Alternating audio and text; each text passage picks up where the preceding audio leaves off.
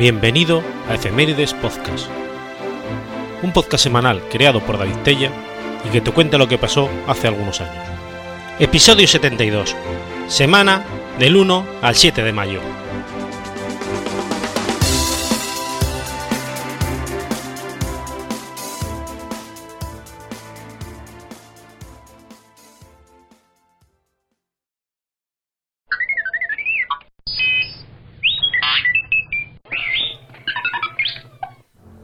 1 de mayo de 1776. Adam Weishaupt funda la Sociedad de los Illuminati. Johann Adam Weishaupt nació en Baviera, el 7 de febrero de 1748. Fue un alemán de origen judío que trabajó como profesor de Derecho Canónico en la Universidad de Ingolstadt. Es célebre por haber fundado la Orden de los Perfectibilistas, rama de la, que, de la francmasonería mejor conocida como los Illuminati enseñó que existe una iluminación racional, al margen y por encima de la fe, accesible a cualquier persona y capaz de conducir a una perfección superior. Nació en el seno de una familia judía, cuyo padre era el rabino George Weishaupt. A la edad de 5 años quedó huérfano y fue criado junto con su hermana por su padrino y abuelo Johann Adam von Istak, quien era director de un colegio jesuita, curador de la Universidad de Ingolstadt y miembro del Consejo Privado. Existen algunas discrepancias con respecto al parentesco familiar de Weishaupt e Iskar, ya que los apellidos no coinciden. Lo cierto es que Iskar dejó el apellido Weishaupt cuando abandonó la religión judía. Fue educado por los jesuitas en el colegio de Ingolstadt, recibiendo una fuerte influencia de la biblioteca de su abuelo, de la que aprendió parte de la ideología de filósofos franceses. Estudiaba Derecho, Economía, Política, Historia y corrientes ocultas, como el gnosticismo, y la filosofía de la reciente masonería. Fuentes de la época aseguran que devoraba velozmente cada libro que encontraba. A pesar de haber recibido una fuerte influencia jesuita y de vivir en un periodo en el que la Compañía de Jesús era perseguida por distintos países, Weishaupt siempre mostró repudio para esta. Algunos escritores argumentan que en 1771 conoció a un mercader danés llamado Frank Colmer, quien le introdujo las prácticas mágicas de Egipto y las doctrinas antirreligiosas de los maniqueos, provocando en la mente del joven Weishaupt un espíritu anarquista y poco tolerante con la religión. En 1772 se convirtió en catedrático de Derecho Civil y canónico de la Universidad de Ingolstadt. La concepción liberal de Weishaupt llegó rápidamente en conflicto con los jesuitas. No obstante, y gracias a la disolución de la Compañía de Jesús por el Papa Clemente XIV en 1773, Weishaupt llegó a ser decano de la Facultad de Leyes de la Universidad, cargo que había estado en manos de los jesuitas desde hacía 90 años. Ese mismo año contrajo nupcias sin la aprobación de Ista. Entre 1773 y 75 se fue a Francia, en donde conoció y desarrolló amistad con el marqués de Lafayette y Maximilien Robespierre. Sus inquietudes ideológicas le llevaron a ingresar en la masonería, saliendo poco después decepcionado con lo que consideraban simples reuniones sociales decidió fundar su propia orden en 1776, basándose en lo que había visto en los jesuitas y la masonería, llamándola primero los perfectibilistas y más tarde los iluminados de Baviera, más conocidos como Illuminati, que es como conocemos a la orden hoy en día. Weishaupt tomó el sobrenombre de Spartacus, ya que se decía ser un liberador de la doctrina y conciencia humana, arrebatando el nombre al, al hombre de los dogmas y las religiones que lo esclavizaban Decepcionado con los pocos miembros con los que contaba su orden, pidió ayuda a uno de sus adeptos, el varón protestante Adolf von Kind, el cual dio un gran discurso en la sociedad, llegando a crearse logias en Alemania, Francia, Austria, Italia, Suiza y Rusia. Von Kind abandonó la orden en 1784, no pudiendo soportar más la pedantería dominante de Weishaupt, que con frecuencia recurría a las malas formas. Acusó a Weishaupt de jesuitismo y de sospechoso de ser jesuita disfrazado. El 22 de junio de 1784, las autoridades políticas y religiosas de Baviera dieron orden de perseguir a los miembros de la masonería y a los Illuminati. Desbaratada su sociedad, Weishaupt y su familia huyeron a Gotha, en Sajonia. Fueron perseguidos, ya que se descubrió documentación en la casa de Weishaupt que pretendía dominar todas las facetas de la masonería, derrocar a las monarquías de Europa y acabar con la Iglesia Católica usando los mismos métodos que emplearon los jesuitas para defenderla de los protestantes. En un momento, sin embargo, cuando no había fin de hacer juego y de abusar de las sociedades secretas, pensaba usar esta flaqueza humana de un objetivo real y digno en beneficio de las personas. Yo quería hacer lo que los jefes de las autoridades eclesiásticas y seculares deberían haber hecho en virtud de su oficio.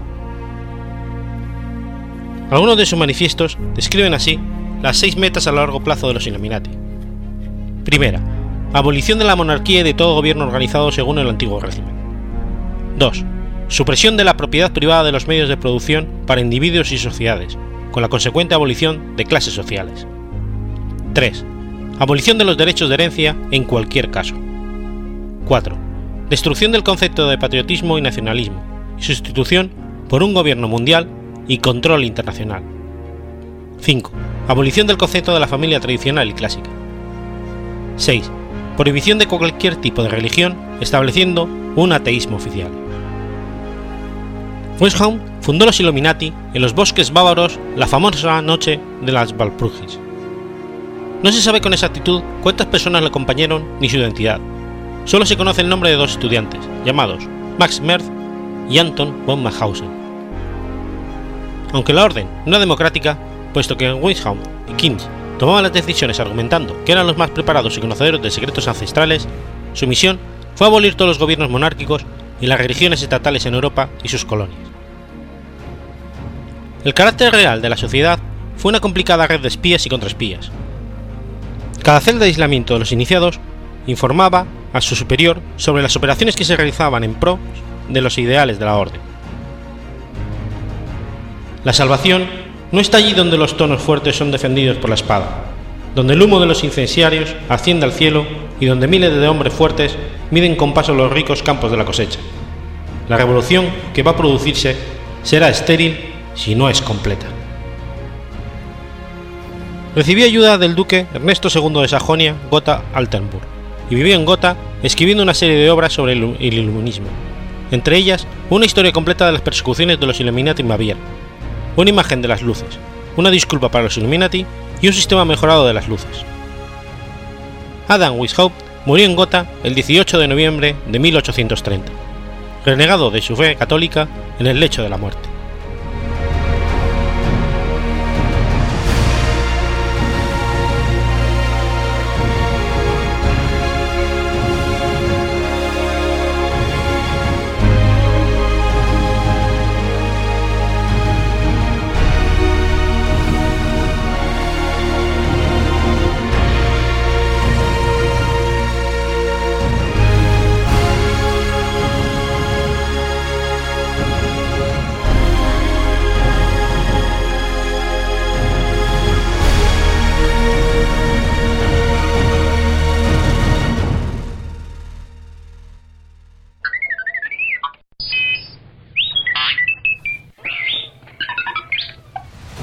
Jueves 2 de mayo de 1957.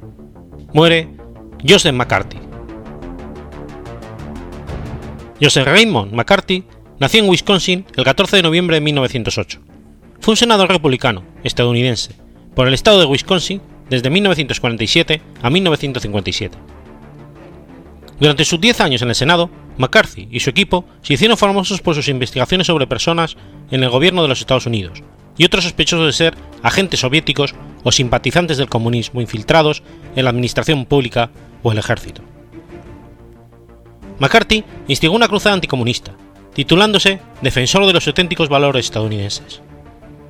Los elementos más conservadores de la clase política estadounidense, entre ellos el futuro presidente Richard Nixon, le apoyaron en su labor en el comité del Senado que presidió. Por extensión, el término macartismo ha sido acuñado para describir específicamente la intensa, persecución anticomunista que existió en Norteamérica, desde el 50 hasta alrededores de 1956, momento en el que se empezó a conocer popularmente como Red Scare. Durante este periodo, las personas que eran sospechosas de diferentes grados de lealtad al comunismo se convirtieron en el blanco de investigaciones gubernamentales. Estos procesos fueron conocidos como la caza de brujas. Gente de los medios de comunicación, del gobierno, militares y funcionarios fueron acusados por McCarthy como sospechosos de espionaje soviético o de simpatizantes del comunismo. Aunque las actividades de McCarthy no llevaron a ninguna convicción firme o a juicios criminales por espionaje, algunas comunicaciones interceptadas por el ahora desclasificado Proyecto Verona indican que algunos de los individuos que McCarthy investigó sí pertenecían realmente a asociaciones comunistas clandestinas. El término macartismo ha sido empleado después como sinónimo de caza de brujas, para referirse en general a cualquier actividad gubernamental dirigida a suprimir puntos de vista políticos o sociales no favorables, a menudo limitando o suspendiendo derechos civiles, alegando la necesidad de mantener la seguridad nacional. Joseph Raymond McCarthy fue el quinto hijo de una familia numerosa formada por el padre, Timothy McCarthy, la madre, Bridget Tennis, y siete hijos. Nació en una granja de Grand Chute, Wisconsin, cerca de la ciudad de Appleton. Tuvo que dejar los estudios a los 14 años para ayudar a la familia en el campo, pero cuando pudo reanudar las clases en el instituto, consiguió, gracias a, gracias a su natural inteligencia, graduarse en solo un año, a los 21 años. Estudió primero ingeniería, sin acabar la carrera, y posteriormente estudió Derecho en la Universidad Católica de Marquette, en Milwaukee, hasta terminar la carrera en 1935 y ser admitido al mismo año para poder ejercer la abogacía. En el 36, trabajando para un buffet de Saguano, se presentó por el Partido Demócrata para el puesto de fiscal del distrito, pero perdió las elecciones. Mejor suerte tuvo en 1939, cuando se presentó para la elección del puesto de juez del décimo distrito. El puesto no exigía presentarse por partidos políticos, y Joseph McCarthy resultó elegido. En su puesto encontró un considerable retraso de casos, y se esforzó por solucionar el atasco. En ocasiones, hubo protestas contra su manera expeditiva de resolver los casos, pero lo cierto es que el Tribunal Supremo de Wisconsin rebatió relativamente pocos de sus casos. En 1942, y pese a que su oficio le convertía en exento del servicio militar, McCarthy se alistó como voluntario en el Cuerpo de Marines de los Estados Unidos. Posteriormente, se declararía que eligió este cuerpo por considerarlo el destino que mejor podía ayudarle en una carrera política que ya había decidido realizar. Gracias a su posición como juez experimentado, automáticamente obtuvo los galones de oficial tras el periodo de instrucción. Sirvió como oficial de información en el escuadrón de bombarderos en las Islas Solomón y Bougainville y se licenció en el grado de capitán. Se ha demostrado que McCarthy mintió sobre su carrera militar. En ocasiones afirmó haberse alistado y comenzado su carrera desde soldado raso, pese a que, como hemos visto, su posición de juez le permitió una promoción automática al ingresar en los marines. Presentó un historial de 32 misiones de combate para solicitar la apreciada condecoración Stinger Flying Cross, cuando en realidad solo llevó a cabo 12. La condecoración, en efecto, le fue concedida en 1952. Falsificó una carta de recomendación del almirante Nimitz. En realidad, fue el propio McCarthy quien la hizo, aprovechando su acceso a todo tipo de documentos oficiales como oficial de inteligencia. Una herida de guerra que a menudo presentaba como uno de sus máximos orgullos no fue ocasionada en combate, sino en una especie de fiesta de novatadas que se realiza para los marineros que realizan su primera travesía. Dada la bebida, el senador McCarthy no calculó sus fuerzas al tratar de investigar a las Fuerzas Armadas en el 53. Ese mismo año, en calidad de presidente del subcomité de investigaciones del Senado, McCarthy continuó con sus denuncias de la actividad e influencia comunista y en abril de 1954 acusó al secretario de Defensa de encubrir actividades de espionaje extranjeras. El presidente republicano Eisenhower decidió actuar en su contra la conciencia de que esta caza de brujas ponía en peligro la esencia de la democracia llevó además a los líderes de su propio partido a permitir que prosperara una moción de censura contra él en 1954. Ese mismo año, McCarthy perdió el poco prestigio que le quedaba al ser retransmitida por televisión la audiencia del Senado contra oficiales del ejército por su presunta actividad comunista. Su estilo demagógico y brutal quedó al descubierto. Continuó otros dos años en sus tareas de senador, pero sus colegas le evitaban. Y lo sucedido pesó como una losa en su ánimo y en su salud. Sus biógrafos señalan que tras la reprobación ya nunca fue el mismo. Hospitalizado en el Hospital Naval de Bethesda por problemas de alcoholismo crónico, murió a los 48 años, víctima de cirrosis y hepatitis.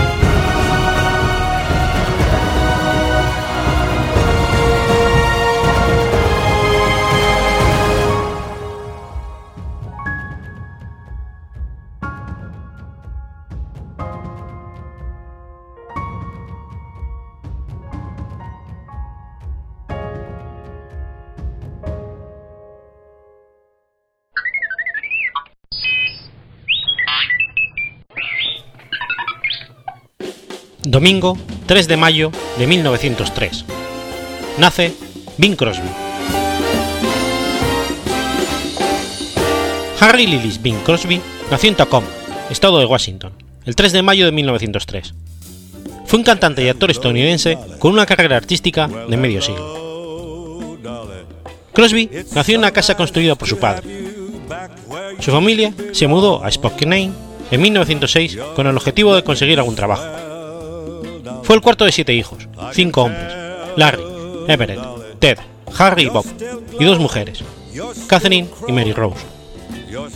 Su padre, Harry Lowe Crosby, era un contable de ascendencia inglesa estadounidense y su madre, Catherine Harrigan, era hija de un constructor del condado de Mayo, de ascendencia irlandesa estadounidense. Sus ancestros paternos, Thomas Prince y Patty Brewster, nacieron en Inglaterra y emigraron a los Estados Unidos en el siglo XVII. La familia Brewster llegó al continente en el famoso barco Mayflower. Bing Crosby no tenía certificado de nacimiento. La fecha, por tanto, fue un secreto hasta que la Iglesia Católica de su juventud, en Tacoma, reveló su acta de bautismo, que contenía la datación exacta de su nacimiento. En 1910, Harry Lillis, con 6 años de edad, descubrió una página completa en la que aparecía un artículo en la edición dominical Spokesman Review de Bing Bing. El Bugle, sección escrita por el humorista Newton Neurkick, era en realidad una parodia que aparecía publicada en dicho periódico. Un vecino de 15 años de edad, Valentin Hobart, compartía el entusiasmo de Crosby por estas parodias y llamó al diario Bingo por Bing Pay. De ahí surgió el apelativo de Crosby. Suprimida la última vocal de la palabra bingo, Crosby adoptó el nombre de Bing. En verano de 1917, Crosby trabajó en el auditorio de Spokane, donde fue testigo de las mejores actuaciones del día, incluyendo una de Al Jolson, de quien Crosby diría, para mí, él fue el mejor artista que ha asistido. En otoño de 1920, Bing se matriculó en la Universidad Jesuita Gonzaga College en Spokane, Washington, con la intención de graduarse como abogado. Compró una batería por correspondencia. Tras arduas prácticas, sus habilidades crecieron manifiestamente, y fue invitado a unirse a una banda local compuesta, en su mayoría, por escolares llamada Musicalade, conducida por Al Rinker. Logró ganar tanto dinero con ese trabajo que decidió dejar los estudios durante su último año para dedicarse al mundo del espectáculo. Aunque parcialmente eclipsado por la fuerza de otros intérpretes, sobre todo por Frank Sinatra, Bing Crosby fue con toda probabilidad la figura más popular e influyente de la música popular a lo largo de toda la primera mitad del siglo XX. Sus ventas son, son multimillonarias y su impacto con otros cantantes, aparte de Sinatra, es indiscutible. Bing Crosby fue, ante todo, una estrella de la radio, a través de la cual se hizo presente en el hogar de millones de estadounidenses materializando una forma nueva de contacto, más íntima, más individualizada, entre el cantante y su público. El uso del novedoso micrófono le permitió amoldar su voz a las letras y no preocuparse de la fuerza como era lo habitual hasta el momento. La voz de Crosby es suave, aunque oscura y grave, que goza del registro vocal de un bajo barítono, y su forma de interpretar es ligeramente enfática en cuanto al tono. Su repertorio, vinculando solo ocasionalmente al jazz, incluye temas de musicales, música para películas, country, canciones del oeste, estándares patrióticos, himnos religiosos, baladas étnicas y, por supuesto, los temas de los grandes compositores estadounidenses, Kerr, Porter, Anhausen y Gershwin. La novedad que introduce Cosby en sus comienzos está en que lejos de seguir el patrón rítmico de la música europea, asume las innovaciones del jazz emergente y aporta a la canción popular el sentido del swing. Crosby admiraba y emulaba a Louis Armstrong, como es evidente en muchas de sus primeras grabaciones, como por ejemplo Just One More Chance.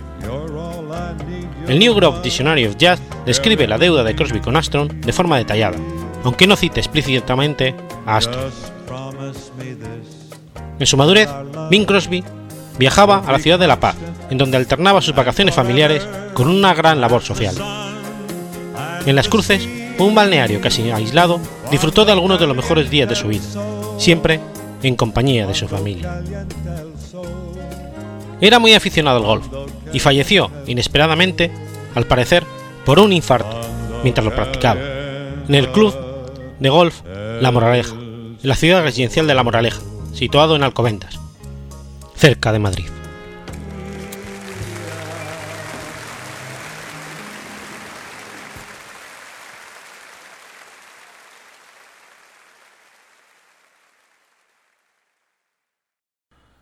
Hace años, las altas esferas del gobierno iniciaron en secreto un proyecto de podcasting que revolucionaría la manera de escuchar la radio la carta.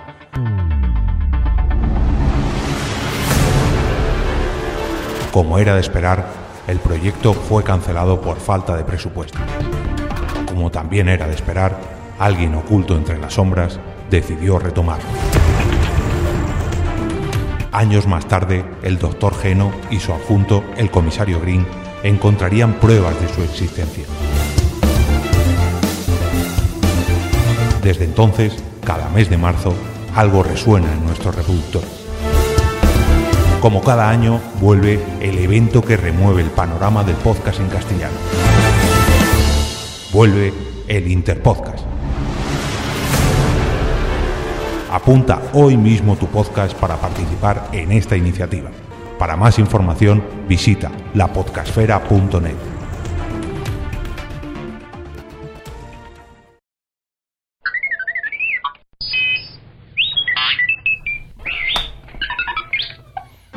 Martes 4 de mayo de 1655.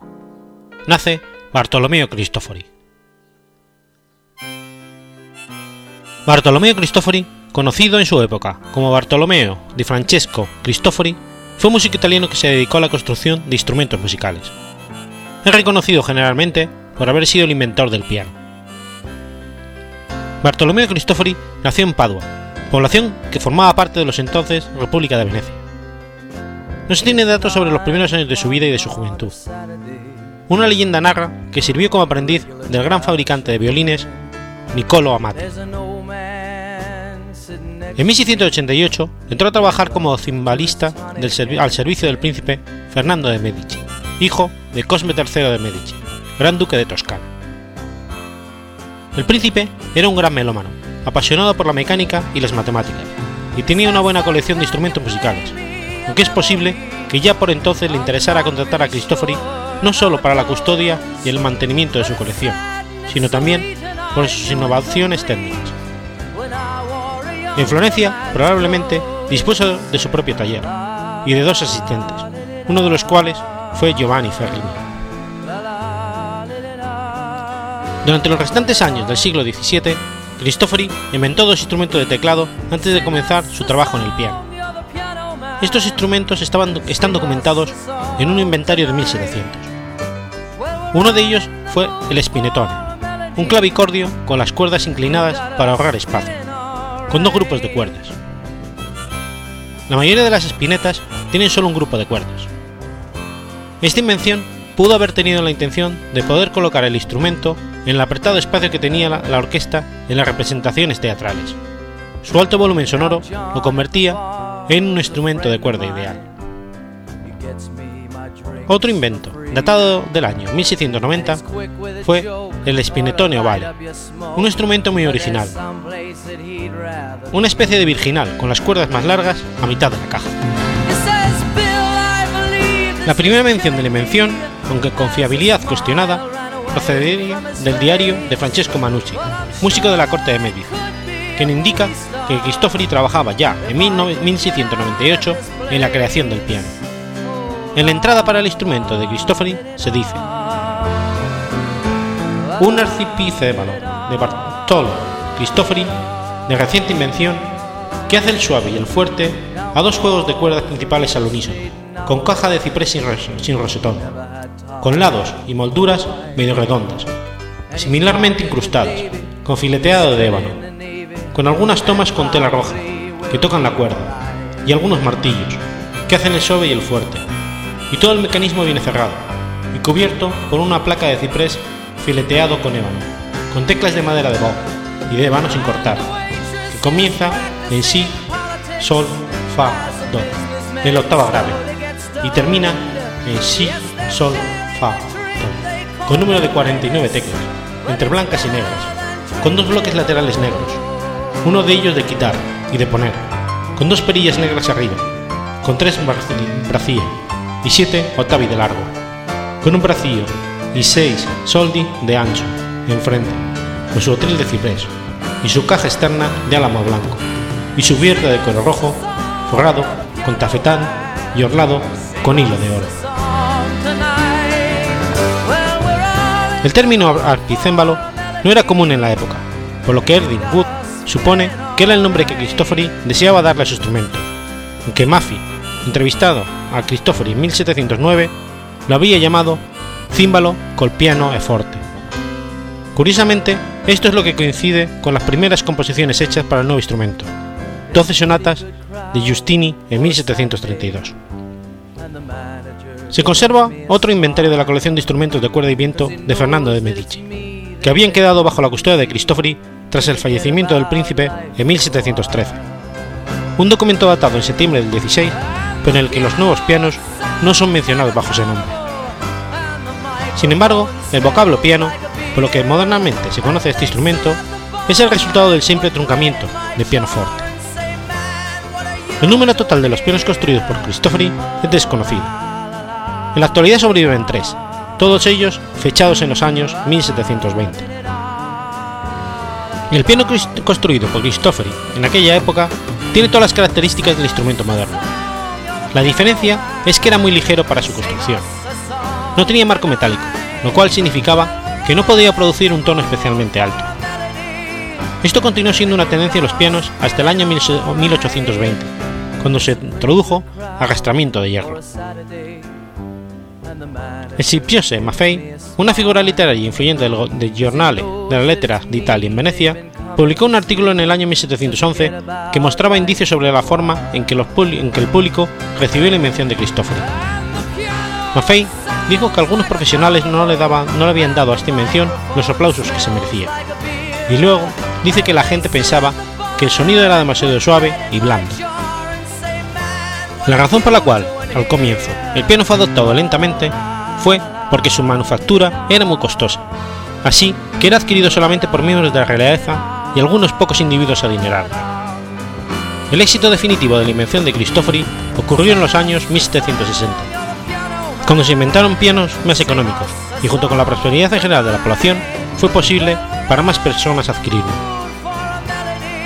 Los siguientes desarrollos tecnológicos del piano solían ser reinvenciones del trabajo de Cristofori. En los primeros años hubo quizá tantos atrasos como avances.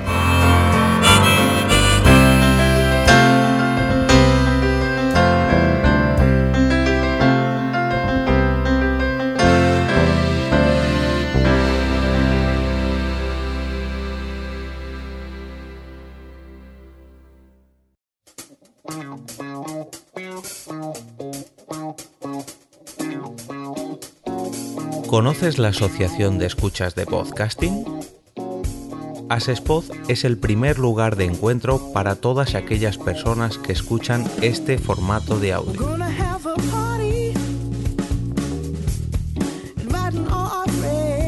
Compartimos, comentamos y escuchamos una gran cantidad de podcasts, pero seguro que no los conocemos todos. Nos falta este que estás escuchando ahora mismo.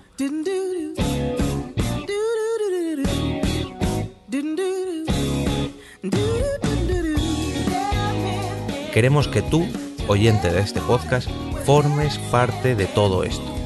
Asociate gratis en nuestra web, asespod.org. Búscanos en las redes sociales, Twitter, Facebook y Google Recuerda, asespod.org.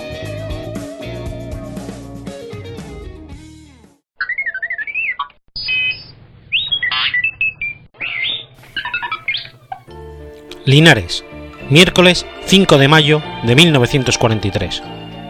Nace Rafael.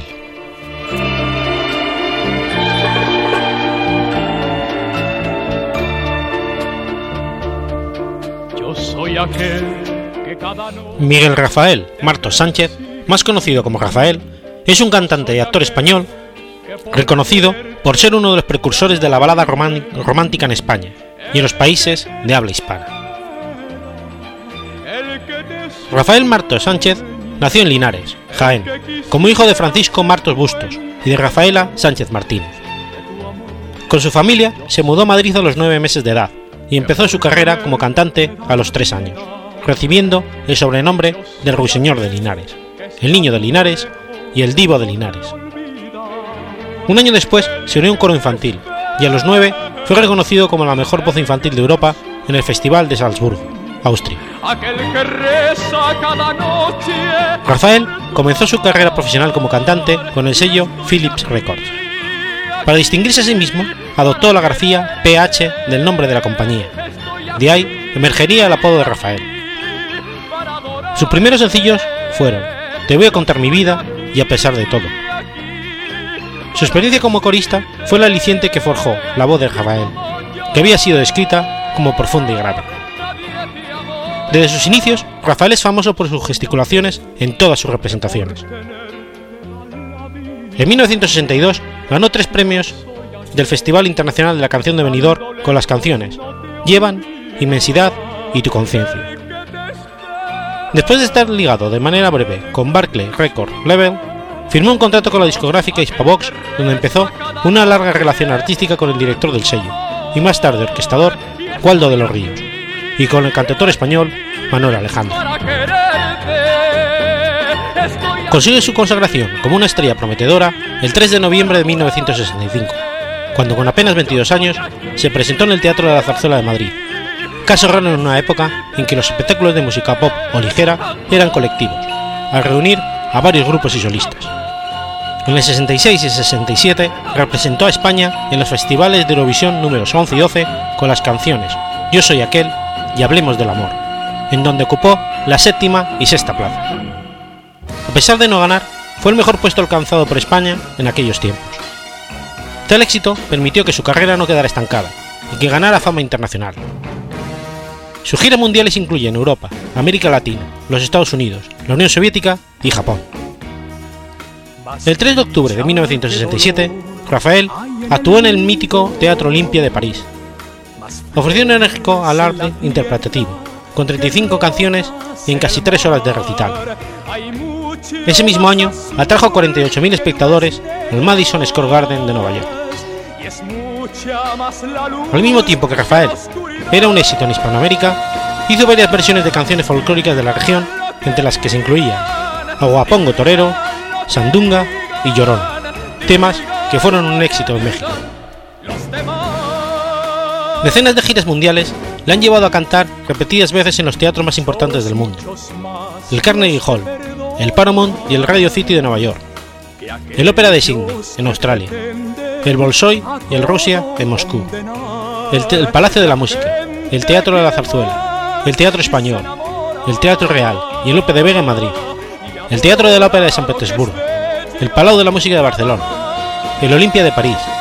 El Palladium y el Talk Town de Londres el Shine Auditorium, el Greek Theatre y el Universal Amphitheatre de Los Ángeles, el Ferrocarrilero de México, el Teatro de la Ópera de Buenos Aires, el Teatro de la Ópera de, de Tokio, el Teatro Teresa Carreño de Caracas, el Kennedy Center Washington DC, el Teatro Bellas Artes de Puerto Rico, el Teatro Colón de Bogotá, además de estar en cinco festivales de Viña del Mar en Chile.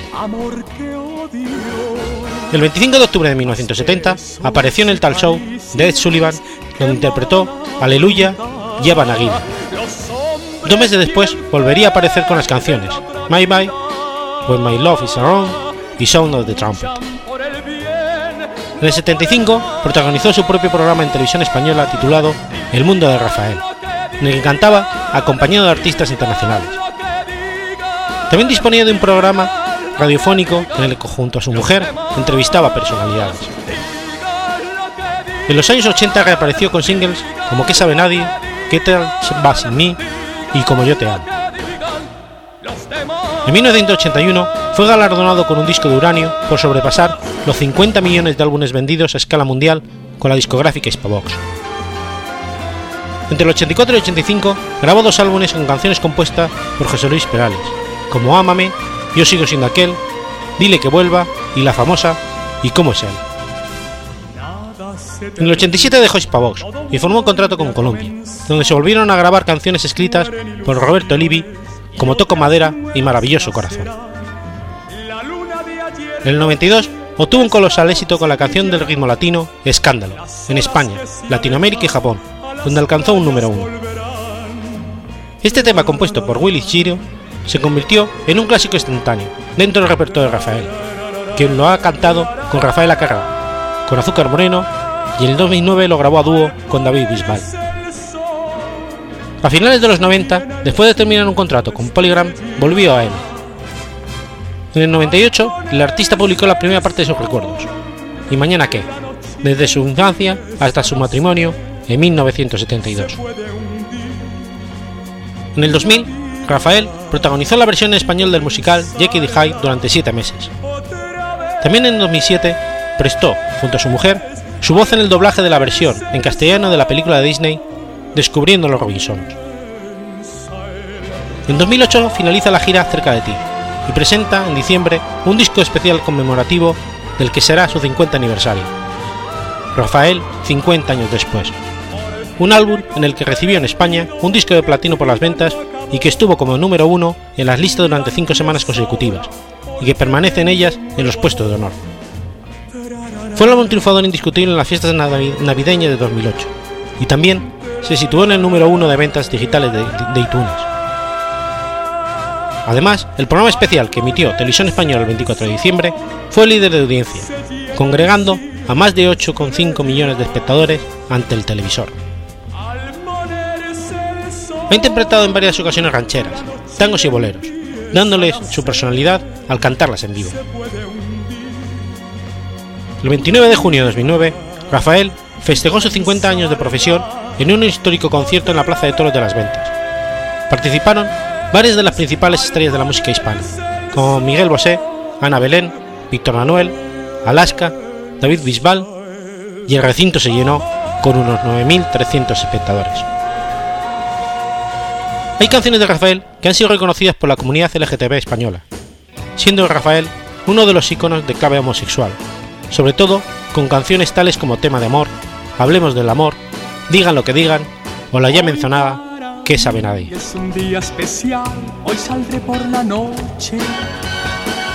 Después de más de 40 años, Rafael vuelve al cine con la película Mi Gran Noche, dirigida por Alex de la Iglesia, esta película ha triunfado en varios festivales de Europa y Asia, logrando notables recaudaciones en taquilla.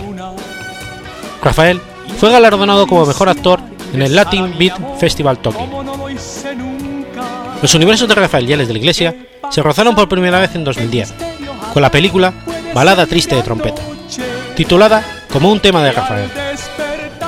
De aquel fugaz encuentro surgió una, admiración mutua que un lustro más tarde ha cuajado en otro film, Mi Gran Noche, que igualmente toma el título de una canción suya.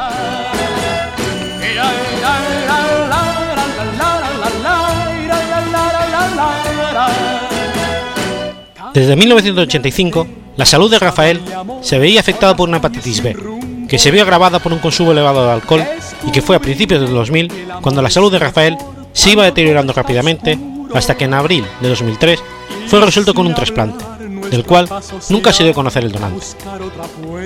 Esto convirtió al cantante en un activo impulsor de la donación de órganos. Su convalecencia fue sorprendente por su rápida recuperación, y Rafael anunció que empezaba una segunda vida.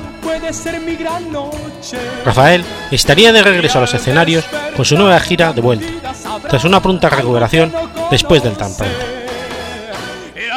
Rafael está casado con la periodista y escritora Natalia Figueroa, y con quien tiene tres hijos, Jacobo, Alejandra y Manuel. Será, será esta noche ideal, ella nunca se olvida. Podré reír y soñar y bailar, disfrutando la vida. Olvidaré la tristeza y el mal y las penas del mundo. Y escucharé los violines cantar en la noche sin rumbo. ¿Qué pasará? ¿Qué misterio habrá? puede ser mi gran noche.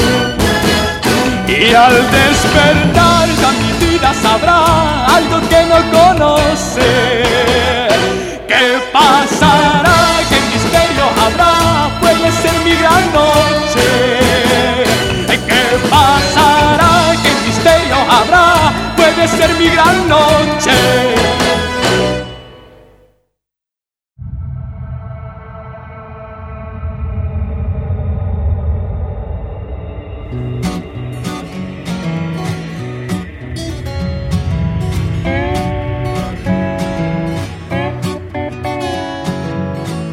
¿Sabías que existe una asociación donde damos voz a los podcasts? La Asociación Podcast nace con el propósito de aunar intereses relacionados con el podcasting, ofreciendo formación, soporte y una mesa de debate sobre el podcasting, no solo en España, sino también en toda Hispanoamérica. Entre nuestros proyectos destacan nuestro libro colaborativo, la organización de diferentes eventos relacionados con el podcasting como las jornadas de podcasting, los premios de la Asociación Podcast y Radio Podcastellano. Para formar parte de la comunidad, recibir información de eventos y estar al tanto de lo que ocurre, solo tienes que entrar en asociacionpodcast.es y hacerte socio o simpatizante. Ahora es tu oportunidad de formar parte de esta gran comunidad asociacionpodcast.es. Si lo prefieres, puedes escribirnos a info@asociacionpodcast.es y responderemos todas tus dudas. También puedes seguirnos en Twitter con el usuario AsociaPodcast. Ya seas podcaster u oyente, súbete al podcasting.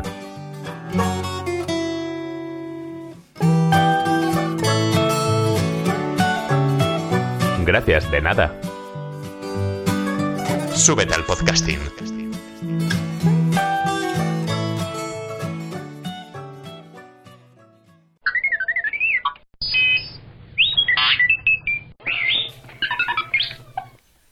Miércoles 6 de mayo de 1856. Nace Sigmund Freud. Sigmund Solomon Freud nació en Freiberg, Moravia, en el seno de una familia judía. Aunque el nombre que figura en su certificado de nacimiento es Sigismund, su padre añadió un segundo nombre, de origen hebreo, Shlomo o Sekelom, en una inscripción manuscrita en la Biblia de la familia. Un documento de 1871 se refiere a Freud como Sigmund, aunque él mismo no comienza a usar Sigmund hasta 1875, y nunca usó el segundo nombre. Fue el mayor de seis hermanos, Tenía además dos hermanastros de un matrimonio anterior de su padre. En 1860, cuando contaba con tres años de edad, su familia se trasladó a Viena, esperando el padre recobrar la prosperidad perdida de su negocio de lanas. Según sus propias palabras, fue educado sin religión y permaneció incrédulo, de modo que sus lazos con el judaísmo no fueron ni religiosos ni nacionalistas, aunque se identificó siempre con su cultura. A pesar de que su familia atravesó grandes dificultades económicas, sus padres se esforzaron para que obtuviera una buena educación, y en 1873, cuando contaba con 17 años, Freud ingresó en la Universidad de Viena como estudiante de medicina en un ambiente de antisemitismo creciente. En 1877 abrevió su nombre de Sigismund a Sigmund. Estudiante poco convencional pero brillante, fue asistente del profesor Bruck en el Instituto de Fisiología de Viena entre 1876 y 1882 en el 80 conoció al que sería su mentor, Joseph Breuer. Según se desprende de numerosas cartas entre Freud y su amigo Edward Silverstein, escritas entre 1871 y 1881, ambos aprendieron el español de manera autodidacta. Incluso formaron una especie de sociedad secreta a la que nombran Academia Castellana, y usaron como seudónimos los nombres de dos perros protagonistas del Colegio de los Perros del Gran Cervantes, solía firmar Freud como Cipión y Silverstein como Berganza. Publicadas en 1965, las cartas han sido traducidas al inglés, italiano, español y francés. En 1881 se graduó como médico. Freud trabajó bajo la dirección de Theodor Meiner en el Hospital General de Viena entre los años 83 y 85. Como investigador médico, Freud fue un pionero al proponer el uso terapéutico de la cocaína como estimulante y analgésico. Entre el 84 y el 87 escribió muchos artículos sobre las propiedades de dicha droga. Sobre la base de las experimentaciones que él mismo realizó en el laboratorio de neuroanatomía del notable patólogo austriaco y especialista en histografía Solomon Sticker, logró demostrar las propiedades de la cocaína como anestésico local. En el 84, Freud publicó su trabajo sobre la coca, al que sucedieron varios artículos más sobre el tema. Aplicando los resultados de Freud, pero sin citarlo, Karl Kohler utilizó con gran éxito la cocaína en cirugía e intervenciones oftalmológicas, publicando al respecto y obteniendo por ello un gran reconocimiento científico. Se ha podido determinar que Freud hizo un intento frustrado de curar con cocaína a su amigo Ernst von Fleischer-Maxwell, quien era adicto a la morfina, pero el tratamiento solo le agregó una nueva adicción, hasta que finalmente falleció. Se le critica a Freud no haber admitido públicamente este fracaso, así como el hecho de que su biógrafo y amigo Ernest Jones tampoco lo haya reportado. Es también conocido que el propio Freud consumió cocaína por algún periodo de su vida, según se puede leer en la versión completa de su correspondencia con Wilhelm Phillips. En el 86, Freud se casó con Martha Bernas y abrió una clínica privada especializada en desórdenes nerviosos.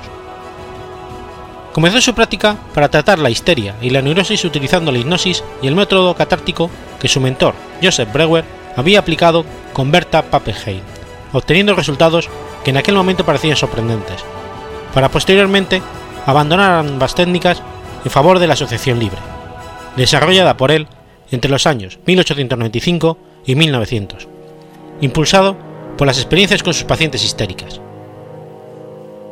Freud notó que se podía aliviar sus síntomas animándolas a que verbalizaran, sin censura, cualquier ocurrencia que pasara por su mente. En 1899 se publicó la que se considera como una obra más importante e influyente, la interpretación de los sueños, inaugurando una nueva disciplina y modo de, de entender la mente humana, el psicoanálisis. Tras algunos años de aislamiento personal y profesional debido a la incompresión e indignación que en general sus teorías e ideas provocaron, comenzó a formarse un grupo de adeptos en torno a él, el germen del futuro movimiento psicoanalítico. Sus ideas empezaron a interesar cada vez más al gran público y se fueron divulgando pese a la gran resistencia que suscitaban.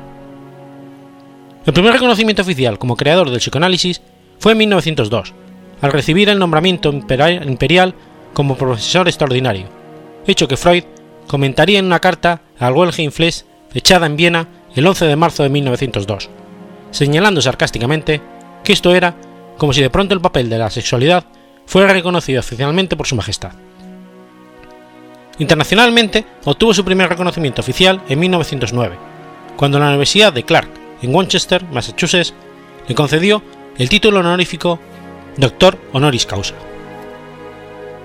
Freud experimentó la primera disesión interna de su doctrina en octubre de 1911, cuando Alfred Adler y seis de sus partidarios se dieron de baja de la Asociación Psicoanalítica Vienesa. Por esa época ya se gestaba la que Carl Gustav Jung protagonizaría en 1914, con más graves consecuencias y que amenazaría con desestabilizar todo el edificio psicoanalítico. En 1923 se le diagnosticó un cáncer de paladar, probablemente a consecuencia de su intensa adicción a los puros, por lo que fue operado hasta en 33 ocasiones. Su enfermedad, aparte de provocarle un gran sufrimiento, una gran incapacidad y una eventual sordera del oído derecho, le obligó a usar una serie de incómodas prótesis de paladar que le dificultaron mucho la capacidad de hablar. Nunca dejó de fumar, con las consecuencias que esto le acarreó. A pesar de su enfermedad, Freud continuó trabajando como psicoanalista y hasta el final de su vida no cesó de escribir y publicar un gran número de artículos y ensayos. Toda la vida de Freud, con la excepción de sus tres primeros años de vida, transcurrió en la ciudad de Viena. Sin embargo, en 1938, tras la anexión de Austria por parte de la Alemania nazi, Freud, con su condición de judío y fundador de la escuela psicoanalítica, fue considerado enemigo del Tercer Reich. Sus libros fueron quemados públicamente, y tanto él como su familia sufrieron un intenso acoso. Gracias a abandonar Viena, se vio obligado a escapar del país al quedar claro el inminente peligro que corría su vida. En, en un allanamiento de su casa, donde operaba la editorial psicoanalítica y de su vivienda, su hijo, Martin, fue detenido durante todo un día. Una semana más tarde, su hija Ana fue interrogada en el cuartel general de la Gestapo. Estos hechos lo llevaron a convencerse de la necesidad de partir. El hecho de que sus hermanas fueran apresadas más tarde y murieran en campos de concentración confirma a posteriori que el riesgo vital era cierto. Gracias a la intervención en extremis de Mary Bonaparte y Ernest Jones, consiguió salir del país y refugiarse en Londres, Inglaterra. En el momento de partir, se le exigió que firmara una declaración donde se aseguraba que había sido tratado con respeto por el régimen nazi. Freud consintió en firmarlo, pero añadió el siguiente comentario sarcástico. Recomiendo calurosamente la Gestapo a cualquiera.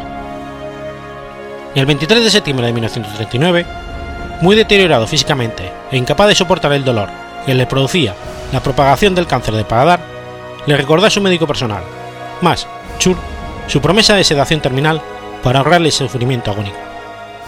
Freud murió después de serle suministrada tres inyecciones de morfina. Fue incinerado en el crematorio laico de Golders Green, donde reposan sus cenizas junto a las de su esposa, Marta.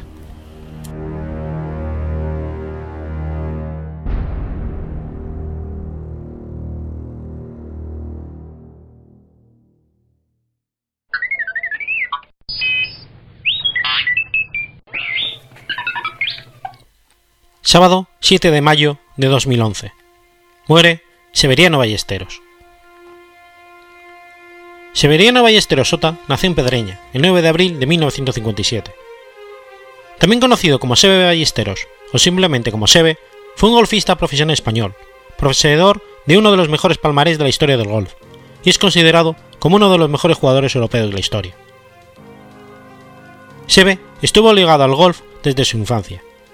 Su tío Ramón Sota fue campeón de España de este deporte, y su padre era jardinero en el campo de golf de Pedreña, donde Severiano debutó como caddy cuando tenía 9 años.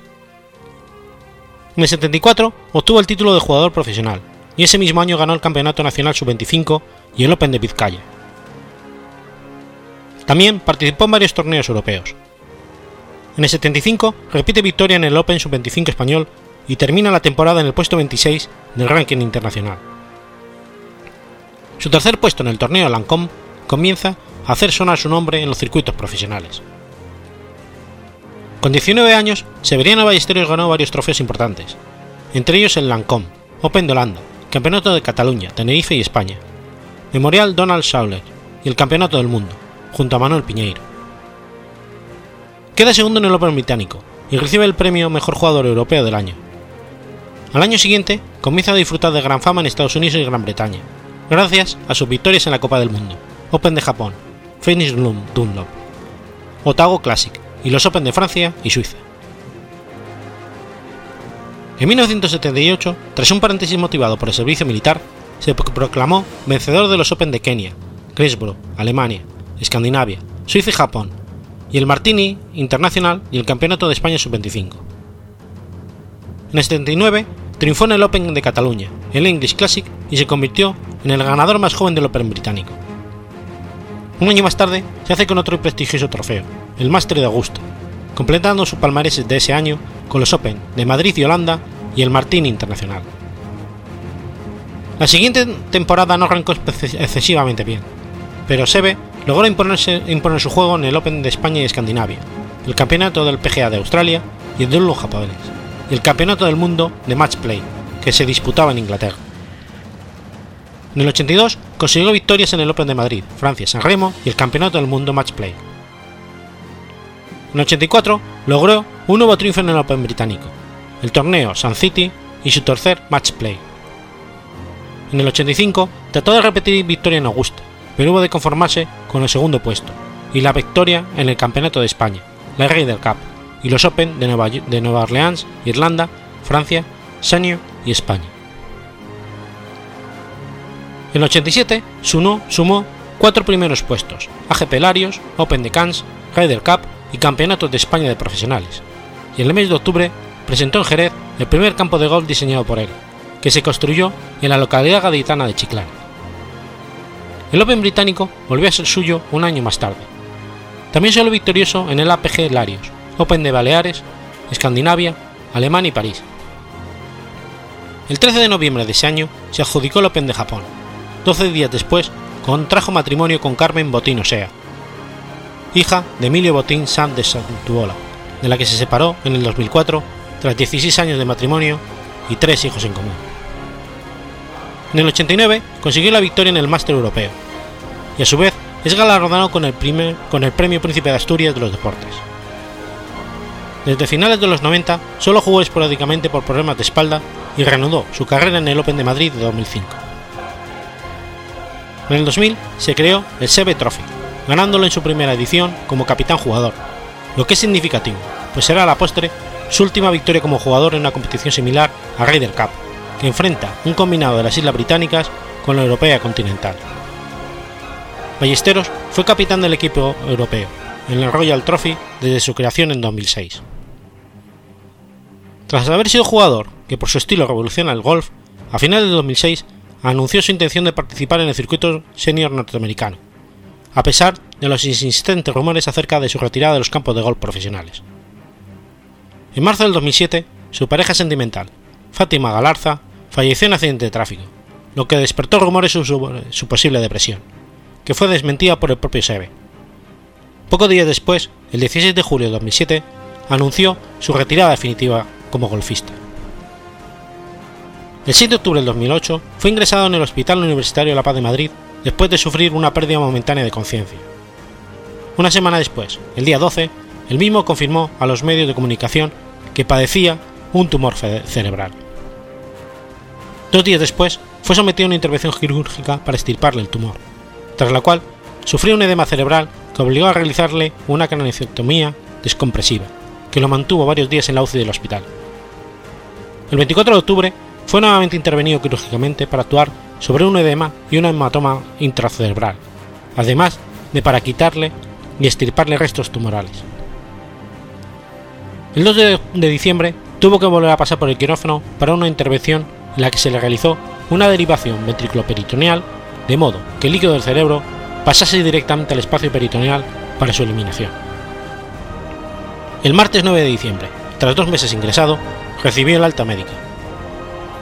A principios de mayo de 2011, Ballesteros sufrió un importante empeoramiento de su estado neurológico, falleciendo finalmente en su residencia en la madrugada del 7 de mayo del 2011, a los 54 años de edad.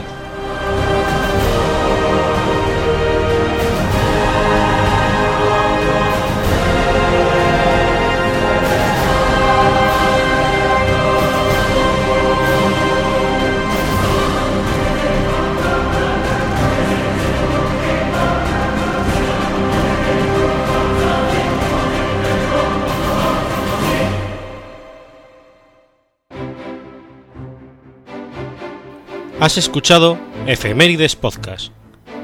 Si quieres ponerte en contacto conmigo, puedes hacerlo por Twitter a la cuenta arroba efemeridespod o mi cuenta personal, arroba telladavid, o por correo electrónico a la dirección efemeridespod.gmail.com. También puedes visitar la página web efemeridespodcast.es. Y recuerda que puedes suscribirte por iTunes y por iBox, y tienes un episodio nuevo cada lunes.